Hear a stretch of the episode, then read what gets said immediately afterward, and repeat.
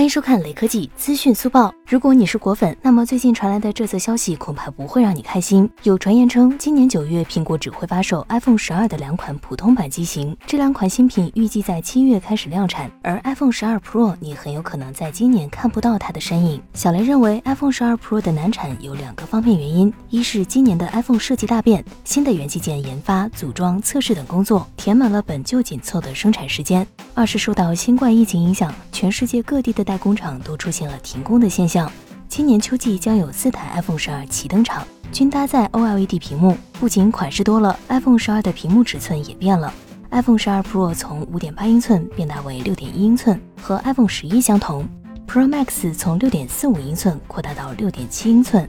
同时，iPhone 十二普通版大小不变，但会新加入一台五点四英寸的 iPhone。我们可以看出，今年的四台 iPhone 十二每一款都要重开新模，这意味着 iPhone 的前后面板在生产流程上需要重新搭设，生产难度提升。不仅屏幕面板要大改，就连部分元器件的生产，苹果都要重新规划。例如，今年的 Face ID 模块尺寸不仅更小，性能也会迎来提升。光是新模块的研发和量产，就已经给了苹果不小压力。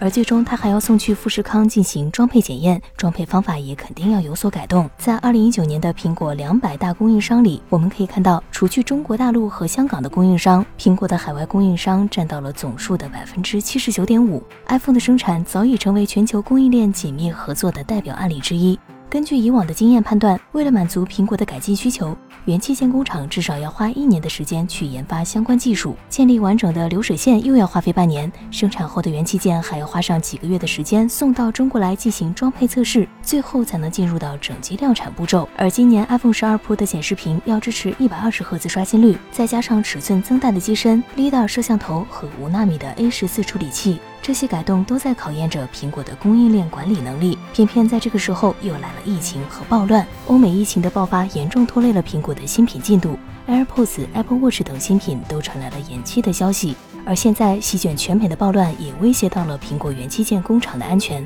为了应对暴乱，美国已有四十个城市实施宵禁，宵禁和暴乱也会影响到美国工厂的生产进程。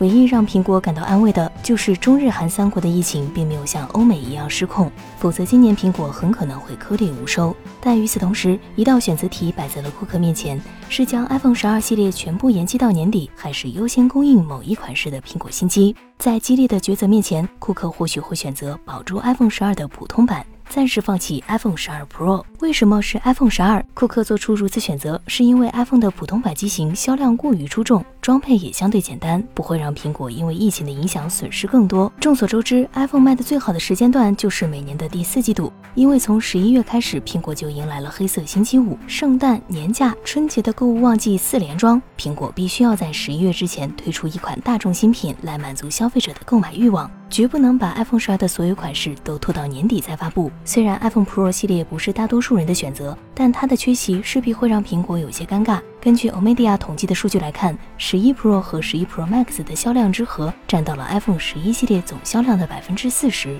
发达国家的用户还是很认可这两款 iPhone 的。只要 iPhone 十二 Pro 取消发布，不管 iPhone 十二普通版的数字再好看，今年的销量数字也要打七折。并且 iPhone 十二 Pro 可能是近几年最令人期待的手机。ProMotion 自适应刷新率、LiDAR 摄像头、高通五 G 基带、低价和大电池，种种线报显示，iPhone 十二 Pro 当得起 Pro 之名。但它现在却连顺利发布都有可能做不到。好了，本期视频结束。喜欢本期视频的小伙伴不妨一键三连，我们下期再见。